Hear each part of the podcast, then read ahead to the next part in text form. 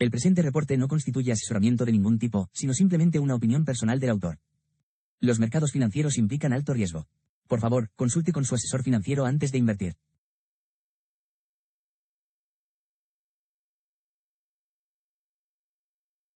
Muy buenos días, ¿cómo estáis? 6 de noviembre. Y nuevo reporte, Alez Bastet. Me decía ya en el chat, buen día, Gonzalo, ¿cómo estás? ¿Qué tal? Buenos días, Alex. Bien, tengo que hacer un reporte breve. De hecho, me estoy conectando para que no falte este reporte de mercado, pero eh, tengo una reunión como en 15 minutos, o sea que cortaré en breve. Últimamente tengo una agenda súper explosiva, ¿vale?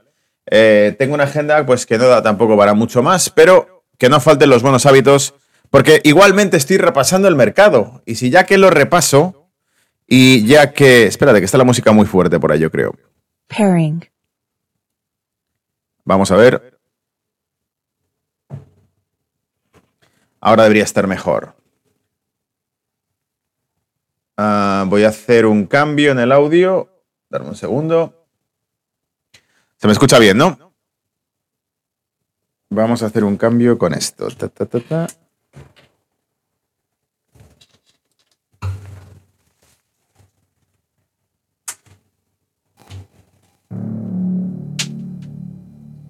Y ahora Ahora sí, mucho mejor. Vale, os decía, eh, tengo que hacer un repaso breve, rápido, pero hay que repasarlo porque igualmente estoy trabajando mercado y por eso voy a compartirlo con vosotros. Saludo a Jesús Valdés también, estaba por aquí por el chat. Buen día. David me saludaba, se oye bien. Muchas gracias, David. Rosa me decía muy buenos días. David, sí, vale, perfecto. Bien, pues entonces, ahora sabiendo que se escucha bien, te digo, estaba haciendo igualmente un repaso. He participado, me parece que era para Bloomberg Middle East o algo así, una entrevista que he hecho ahora.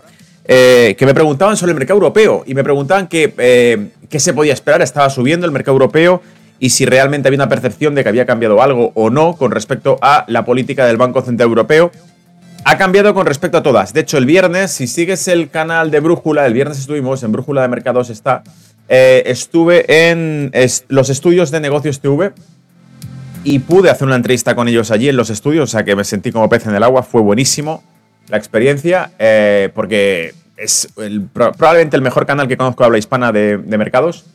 Y estuve en plato y pude hacerlo. Voy a ver si lo encuentro por aquí. Pero ya te digo, en, aquel, en aquella ocasión, el viernes noche, os expliqué las claves de cómo estaba cambiando absolutamente todo. ¿Las claves cuáles son? Las claves son, de nuevo, te digo, como mostré allí, en el programa que hicieron de cierre de Wall Street llevé todos los datos posibles, que era básicamente los malos datos que presentó el mercado laboral de Estados Unidos. De hecho, de hecho te voy a sacar por aquí los gráficos que publiqué viernes noche para que los tengas también de primera mano. Pero para que sepas, la percepción total de esto es que está cambiando por completo el mercado, que ahora mismo con unos malos datos del mercado laboral que presentó menores creaciones de empleo de las esperadas, presentó también un menor ingreso a la hora del esperado y presentó un ligero repunte de la tasa de paro, por lo tanto, lo que ellos llaman slowing down eh, del mercado laboral. Se empieza a ralentizar el mercado laboral. Y eso lo celebraba Estados Unidos, porque, bueno, Wall Street principalmente, porque decían, estupendo, hay malos datos en el mercado laboral, parece que es lo que están esperando, ¿vale? ¿Os acordáis cuando os dije que incluso Christine Lagarde en Europa parecía hacer referencia a los malos datos como una celebración, como diciendo, afortunadamente los datos en Europa son malos y por eso no tengo por qué tomar ninguna acción de responsabilidad, no tengo por qué tomar ninguna determinación, me hacen el trabajo más fácil los malos resultados. Entonces, en ese contexto, para la Reserva pasa exactamente lo mismo. Los malos datos del mercado laboral facilitan las cosas al mercado, facilita las cosas también a la Reserva Federal, que no tiene que tomar ninguna decisión. Fijaos, tenemos aquí las palabras de Cascari, del, eh, uno de los eh, participantes de la Reserva Federal, uno de los peces gordos de la Reserva Federal. Decía aquí, el mercado laboral se está ralentizando. Eso es útil, pero no quiero reaccionar de forma exagerada ante un solo informe de empleo. Es decir, eso es útil. El mercado laboral se está yendo eh, por el sumidero, ¿no? Está empezando a mostrar datos de debilidad y eso es útil para la Reserva Federal. Grábatelo a fuego en la cabeza para que te quede claro cuál es la actitud de los banqueros centrales. Malos datos del mercado laboral son útiles, son útiles, hacen su trabajo más fácil. Queda claro, ¿no? O sea, la historia está ahí perfectamente eh, explicada. Em, aquí también te lo comentaba, pues no sé si quizá horas antes de empezar esa intervención de cierre de Wall Street, publiqué esto. Termina la semana de forma pacífica, dado que no empeora el conflicto de Israel, y los malos datos de empleo de Estados Unidos animan a Wall Street. El gas y el crudo caen, pero la situación en Europa sigue siendo delicada. El mercado de gas sigue teniendo una espiral alcista, pese a las caídas. Ahí teníais la tendencia alcista del mercado del gas, que te puede traer inflación. Una de las cosas que he comentado ahora, cuando he hecho esta intervención que os decía, Em, Bloomberg Middle East, he comentado, por ejemplo, que en mi opinión había diferentes claves. Por ejemplo, en el resumen de datos de hoy, te mostraba, eh, bueno, aquí están las reservas de crudo de Estados Unidos que te las publiqué el viernes noche también, donde mostraba que se están acabando el margen de maniobra que tiene Estados Unidos para controlar el mercado de la energía si pasa algo. Es decir, te puse aquí. Se enfría el precio del crudo ante la pausa de las tensiones en Oriente Medio. Recordatorio, las reservas estratégicas de crudo de Estados Unidos están a niveles de los años 80. Si se descontrolan los precios del crudo, Estados Unidos no tendrá capacidad de estabilizarlos porque ha eliminado sus, eh, reservas estratégicas de petróleo, que son las que está utilizando para estabilizar el mercado.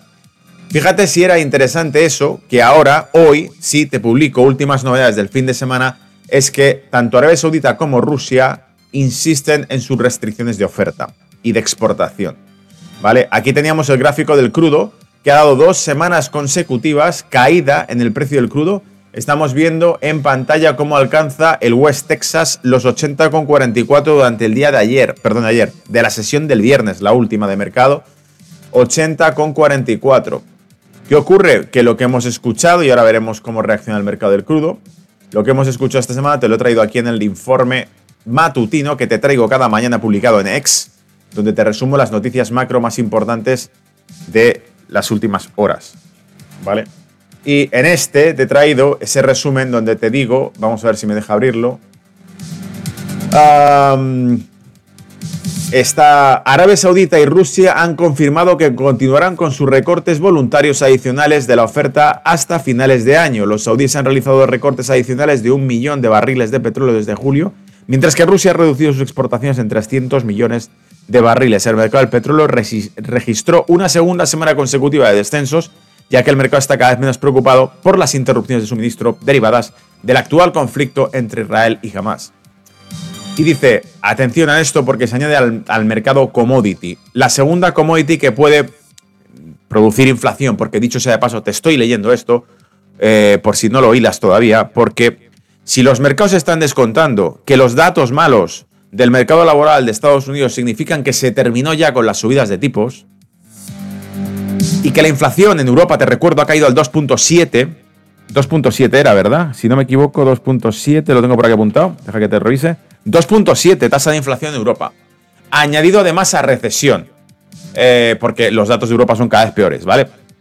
Por lo tanto, cae la inflación en Europa, Ah, salen malos datos laborales en Estados Unidos. Se ha terminado, amigos, fiesta. Ha terminado ya la política monetaria dura. A menos que algo nos haga cambiar por completo la percepción de esto. ¿Y qué puede ser? Una vuelta de la inflación. ¿Y una vuelta de la inflación cómo va a ocurrir? Bueno, mientras Israel esté quieto, no va a ocurrir. Pero si Israel, Irán van a la guerra y revienta todo, tenemos, como describió Bloomberg Economics, una segunda región energética en guerra, que la primera Rusia uno de los principales productores de crudo del mundo, que ya ha cortado suministros o le han cortado suministros con Europa, que se enfrenta a una escasez de energía en cuanto a gas licuado y petróleo. Pero si además metes el tema del Oriente Medio, también calienta, por supuesto, el mercado del crudo. Y el mercado del crudo al alza significa que vuelve a la inflación, porque si sube el crudo, sube todo, hasta el pan. Por eso, eh, si el conflicto de Oriente Medio se, encrudece o se eh, empeora, puede traer este consecuencia. No te olvides que en 2011, con las primaveras árabes, duró tres años, tres años hasta 2014, el precio del crudo por encima de los 100 dólares el barril. Eso ocurrió de 2012, eh, perdón, 11 hasta 2014.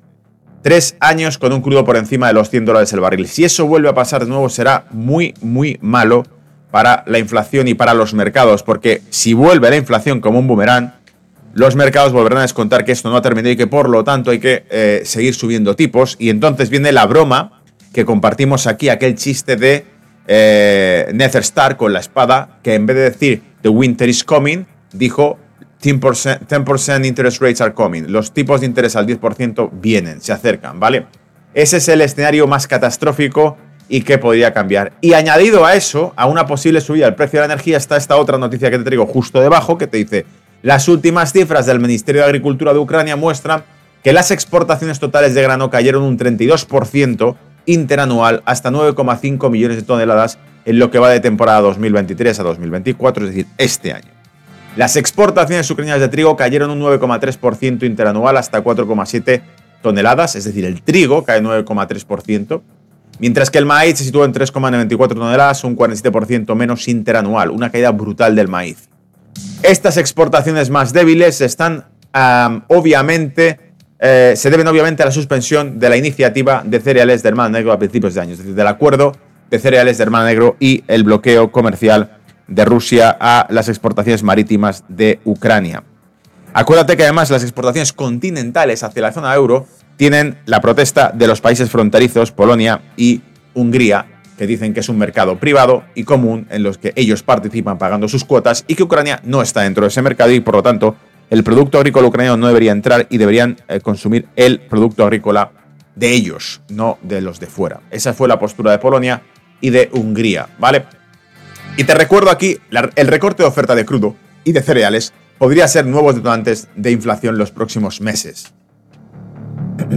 Así que eh, para mí esa es la clave, para mí la clave es que ahora mismo estamos descontando que se terminó la eh, época de tipos de interés elevados y por lo tanto el mercado está en una especie de euforia temporal en la que vemos que todo eh, sube, pero ya con sus propias pausas. Fíjate, te voy a compartir en la pantalla. Vas a ver que tenemos, por ejemplo, el DAX que está girando ya desde la apertura de futuros que ha traído, pues un 0,30% abajo. Pero veis que llegó a zonas muy interesantes porque llegó a superar la media de 200, los 15.150 puntos. Y se está tratando de mantener por, por encima de 15.150 puntos es la media de 200, la tiene ahí, es soporte también porque es el rango del 50%, pero veníamos desde el infierno, ¿eh? Veníamos desde el desplome que tuvo el viernes anterior. Este último viernes, genial, pero el viernes anterior cayó incluso por debajo de los 14.800 puntos. En el caso del Standard Poor's, por cierto, fíjate cómo también consiguió superar la media de 200 y se fue a 4.384. Mis, ah, mis previsiones eran que no pasaría de los 4.300 y fíjate hasta dónde ha llegado. 4-3-84, igual, pausándose las últimas horas, em, haciendo esa pausa. Y como os digo, súper eh, alcista el movimiento que ha hecho desde el viernes por los malos datos. Empezó ya con eh, el miércoles, con las posturas del Banco Central Europeo, con la, la inflación cayendo al 2.7, el Banco Central Europeo tomando pausas, la Reserva Federal también toma pausas y por lo tanto esto era, pues eso, una fiesta, diciendo, bueno, pues todo va en positivo, todo va muy bien, así que ¿por qué no celebrarlo? Os dije que entraría volatilidad a partir del miércoles. Entró volatilidad. Ha llevado el mercado muy arriba, ¿eh? muy arriba. Yo no esperaba el movimiento tan arriba, esperaba un pullback hasta 4.300 en Standard Poor's. E insisto, estamos casi en 4.400 eh, y veremos ahora cómo reacciona el mercado. Pero por lo pronto ya sabéis que lo que queda es esperar ahora a que el precio se estabilice, lateralice o incluso siga subiendo. Eh, no le queda mucho más recorrido alcista. Eh, de momento me refiero en el corto plazo ahora mismo que te llegue a 4,400 o 4,425, por ejemplo. Pero desde luego lo que está haciendo de momento, ya te digo, el mercado europeo es una pausa, lo tenemos aquí, con un DAX que llegó a estar en casi 15.200, vamos a ver dónde está el máximo. 15.266, ahora está en 15.161 y cayendo, ¿vale? Si pierde la media de 200, si pierde además el 50% del rango, vuelve a lateralizar y entonces estaremos hablando de que está entre esos 15.150 y 14.800, ¿vale? Para el caso del IBEX 35, girándose también, fíjate, llegó a 9.300. Lo tenemos por encima de la media de 200. Eh, y de nuevo igual, misma película. Yo pensé, no conseguirá superar holgadamente los 9.200 puntos. Ahí tenía marcado yo la zona de venta. Aún así lo ha superado y de nuevo se está dando un poco la vuelta. Está vendiendo, ahora está un 0,20% abajo desde la apertura. Pero veremos cómo va evolucionando porque eh, esta es la película. Si cambia, si gira, o si no. De momento, yo creo que lo que tenemos es un sobreoptimismo brutal por esos malos datos. Eh, como dijo Cascari, si os he leído al principio del reporte, esos malos datos vienen eh, de un solo informe. Y dijo, es útil, pero no quiero dejarme llevar por un solo informe de empleo, ¿vale? El dólar se desplomó, esto sí que es interesante, fijaos. Se desplomó por completo, ¿por qué? Porque está asumiendo, fíjate, hasta con un gap aquí que lo tenemos, ¿vale? En torno a 106,50. Está asumiendo auténticamente que la Reserva Federal ha terminado y que no va a haber más subidas de tipos de interés, ¿vale? O sea que agarraros porque como algo haga cambiar esta percepción, le van a meter un volantazo al mercado increíble. Porque ahora mismo es, sin confirmación ninguna, la asunción es, se acabó. Ya no va a haber más subida de tipos, es el final. Es el final. Un mercado laboral que ha dado malos datos, malos datos y que por lo tanto, y te recuerdo, todavía estamos por debajo del 4% de tasa de paro, el dato que salió es del 3.8. O sea, todavía estamos en datos de empleo buenísimos. Todavía los ratios de creación de empleo sobre empleo demandado son superiores a, me parece que es 1.5. Van cayendo, eso es cierto, pero siguen siendo 1.5. Es decir, se siguen creando más empleos de los que se demandan. Por lo tanto, sigue habiendo una eh, creación de empleo positiva en cuanto a números totales y eso no va a hacer que los salarios se reduzcan o, que se enfríen, cosa que paradójicamente es lo que necesita la Reserva Federal para poder excusarse en no subir tipos de interés, ¿vale? Así que mucho cuidado con esto porque, como decía Gascaris, es un solo reporte de empleo y nada te garantiza que eh, no puedan darte otro volantazo. Es en teoría lo que se esperaba, que la, economía americana se fuese enfriando, ¿vale? El eurodólar en 1,0750 subiendo, fíjate, esa subida que ha pegado precisamente por el dato del, dólar que se ha caído. Ese dólar cayendo se ha llevado al euro dólar a estos máximos, ahí los tenemos. Veremos cómo reacciona, cómo se consolida las próximas horas. Tenemos un Bitcoin en 35.194 puntos, haciendo techo y súper fuerte. Es decir, lo hace genial, lo está haciendo genial. Fijaros la bandera tan bonita que está dejando el Bitcoin. El oro, por supuesto, tenemos ese repunte, está prácticamente manteniéndose en los 2.000 dólares. Estamos en 1994,50. Funciona muy bien porque el dólar se ha desplomado, por lo tanto el oro tiene mayores razones para mantenerse ahí arriba con un dólar tan bajo. Y si encima el conflicto se recrudece entre Israel y Gaza, cosa que sorprendentemente no está ocurriendo, entonces, porque no hay tal despliegue militar para que luego no pase nada, entonces eh, el crudo incluso podría llegar más arriba si se dispara esto. Tenemos el crudo, perdón, el crudo del oro. Tenemos el crudo repuntando por esa noticia que os traía, ese anuncio de que se va a seguir restringiendo la oferta. Lo tenemos repuntando, pero súper tranquilo todo, porque estamos en 82 el West Texas, en 86 el, el Brent, y todavía en zonas que nos dejan muy por debajo de los niveles que vimos a finales de septiembre, que llegaron hasta los prácticamente 95 dólares el barril, ¿vale? Y esas cifras, mira, ahí lo tienes, 95, 94,90. Esas cifras eran las que preocupaban, por lo tanto, de aquí hasta que llegue a 92 dólares el barril Brent, tenemos relativa calma, ¿vale? Relativa calma. Sería negativo que llegue a esas zonas, evidentemente, pero sería peor que las sobrepase, ¿ok? Así que de momento lo que observamos es ese crudo que se va aproximando. Y amigos, ese era el repaso breve que tenía. Os tengo que dejar porque tengo esa reunión, pero creo que ha valido la pena. Saludamos, por supuesto, a la comunidad Pulex desde Colombia, que nos sigue y que además eh, repostea los eh, reportes de Money Talks. Y además a Active Capital desde Argentina, que también me escribían esta semana pasada, ¿vale? Así que mando un saludo a los amigos en Argentina, en eh, Colombia también a las comunidades que siguen moviéndose en tema de trading, que les gusta este contenido, ¿vale? Cuidaos y nos vemos en el próximo reporte. Suerte con el mercado. Chao.